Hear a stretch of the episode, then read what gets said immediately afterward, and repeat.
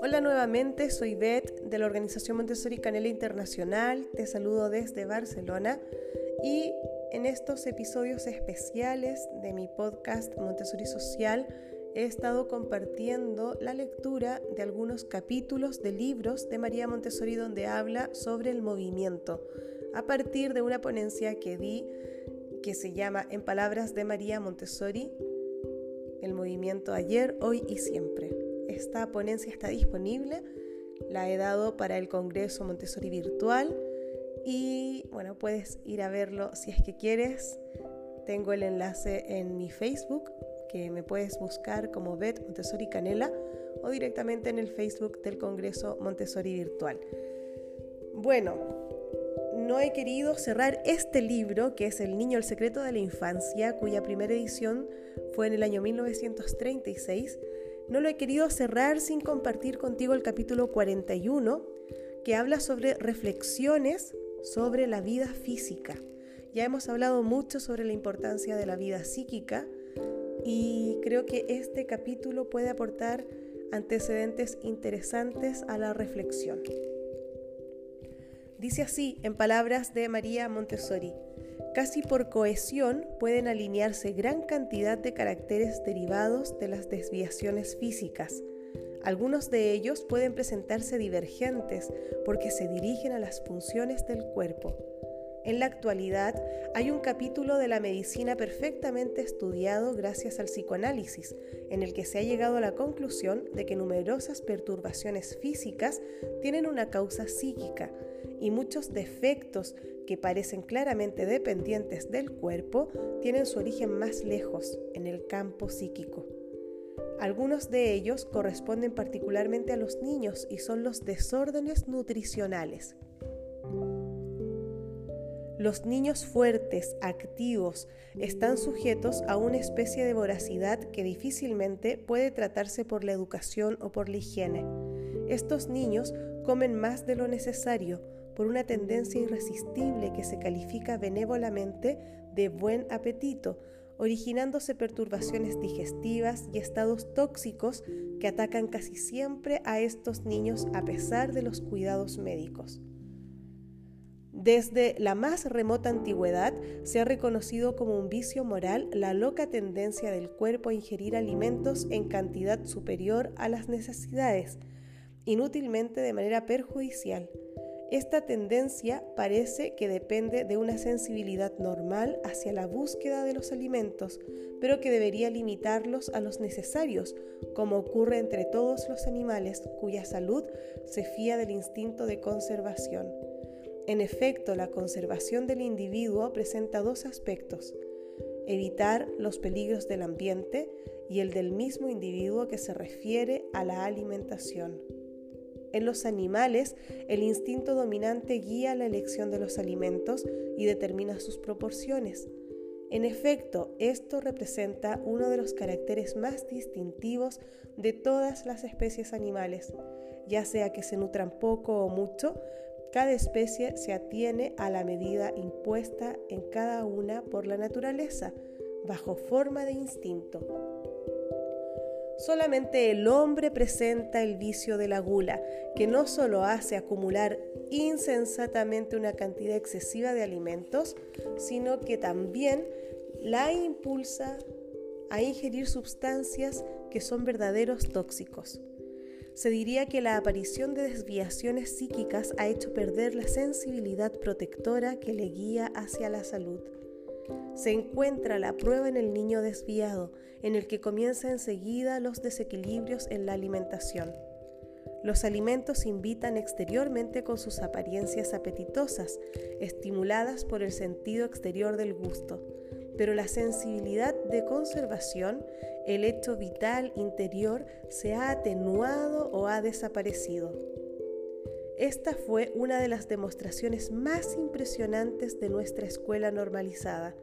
Los niños reintegrados a su estado normal por desaparición de sus desviaciones psíquicas perdieron el gusto por las golosinas, cesando su voracidad. Lo que les interesaba era efectuar sus acciones con exactitud y comer con corrección. esta resurrección de su sensibilidad vital fue observada con cierta incredulidad en los primeros tiempos, cuando se habló de conversión de los niños. Fueron descritas minuciosamente algunas escenas infantiles para convencerse de la realidad de este fenómeno. Algunos pequeños, llegada la hora de la comida bien merecida, delante de un guiso bien apetitoso, empleaban su tiempo en colocarse correctamente la servilleta, miraban los cubiertos para recordar la forma precisa de servirse de ellos o aconsejaban a un compañero más pequeño y algunas veces eran tan meticulosos en estos cuidados que se les enfriaba la comida. Otros niños se ponían tristes porque habían esperado ser designados para servir la mesa y fueron condenados a efectuar un trabajo más fácil, el de comer. La correspondencia entre los hechos psíquicos y la alimentación se comprueba por hechos inversos. Los niños sumisos poseen una invencible repugnancia a ingerir los alimentos. Muchos han podido comprobar las dificultades para nutrir a ciertos niños. Estos se niegan a tomar alimento y algunas veces de manera tan impresionante para su estado normal que constituye una verdadera dificultad en la familia y en los institutos de educación. Esto es más impresionante todavía cuando se presentan niños pobres y débiles, los cuales lógicamente deberían aprovechar aquellas ocasiones tan favorables que se les presentan para alimentarse abundantemente.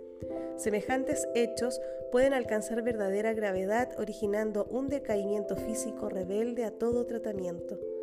El negarse a tomar alimentos no puede confundirse con la dispepsia, es decir, con un verdadero estado anormal de los órganos digestivos que engendra la falta de apetito. No, el niño no quiere comer por razones psíquicas. En algunos casos es un impulso defensivo cuando se quiere introducir alimentos en la boca del niño o se le quiere obligar a comer rápidamente siguiendo el ritmo del adulto. El ritmo del niño es muy distinto y especial ha sido reconocido por los pediatras, los cuales han observado que los niños no comen todo el alimento necesario en una sola vez, sino que intercalan largas pausas en sus comidas. Este ritmo intermitente ya puede observarse en los niños de pecho, los cuales no se separan de la fuente de su bien cuando están saciados, sino para descansar y continuar después su ritmo intermitente y lento. Por consiguiente, puede reconocerse la posibilidad de una defensa casi de una barrera contra la violencia que se obliga al niño a nutrirse fuera de sus leyes naturales. Sin embargo, se presentan casos en que no es posible invocar esa defensa. El niño no tiene apetito debido a su constitución, está irremediablemente pálido y ninguna cura, ni siquiera la vida al aire libre, el sol o el reposo a nivel del mar, pueden vencer aquella inapetencia crónica.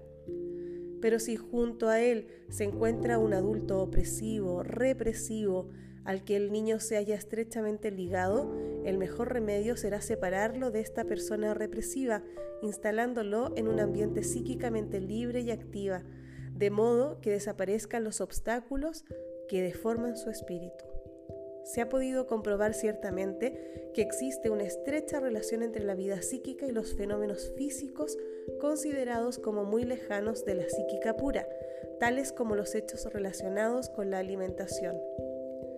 En la historia sagrada se consigna el hecho de Esaú, que para satisfacer su gula cedió sus derechos de primogenitura, actuando contra sus intereses y sin inteligencia alguna. En efecto, la gula se clasifica entre los vicios que ofuscan la mente. Es interesantísimo recordar la precisión con que Santo Tomás de Aquino acusa los vínculos entre la gula y las condiciones intelectuales. Sostiene que la gula ofusca el juicio y disminuye por consiguiente en el hombre el conocimiento de las realidades intelectuales. Pero el niño presenta esta cuestión de manera inversa. Es la perturbación psíquica que engendra la gula aquí yo hago un paréntesis, lo que actualmente se llama ansiedad. Cierro paréntesis. La religión cristiana considera este vicio como una perturbación de orden espiritual, colocándolo entre los pecados mortales, es decir, que originan la muerte del espíritu, una vía cerrada por la perturbación de alguna de las leyes misteriosas que rigen el universo.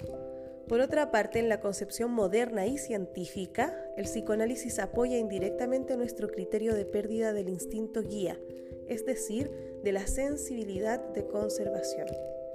Pero la interpreta diferentemente y habla del instinto hacia la muerte. Reconoce la tendencia natural del hombre a coayudar al suceso inevitable de la muerte, a facilitarlo, a abreviar el término afrontándolo por el suicidio. El hombre se administra venenos como el alcohol, el opio, la cocaína, con una tendencia irresistible, es decir, que goza con la muerte llamándola y aproximándose a ella, en lugar de adherirse a la vida y a la salvación.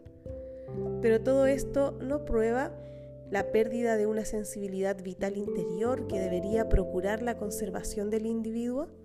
Si semejante tendencia estuviera ligada a la fatalidad de la muerte, debería existir en todas las criaturas.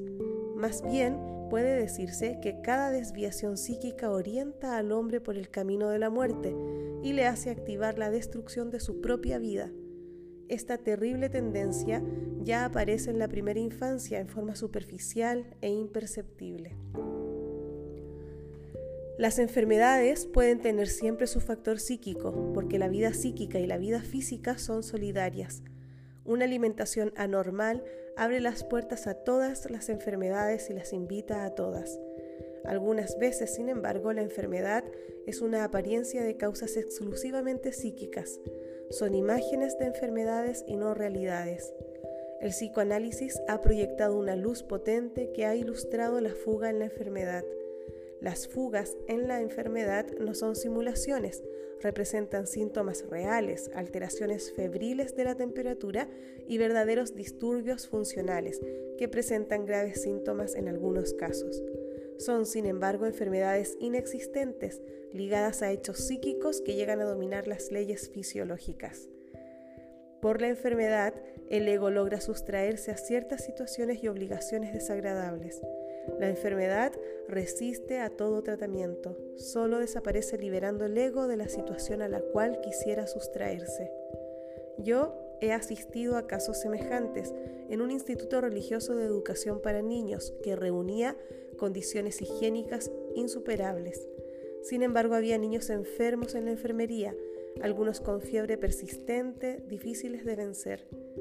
Como los defectos morales, muchas enfermedades y estados morbosos desaparecen en los niños cuando se les hace vivir en un ambiente de libre actividad normalizadora. En la actualidad, muchos pediatras reconocen nuestras escuelas como verdaderos sanatorios donde se reúnen los niños que sufren de enfermedades funcionales resistentes a los tratamientos ordinarios y en los que se han logrado curaciones sorprendentes. Capítulo 41, Reflexiones sobre la vida física, libro El niño, el secreto de la infancia, cuya primera edición fue del año 1936. Y María Montessori en aquella época hace mucha referencia al psicoanálisis, ¿verdad? Sabemos ya eh, la relación que tenía con Freud.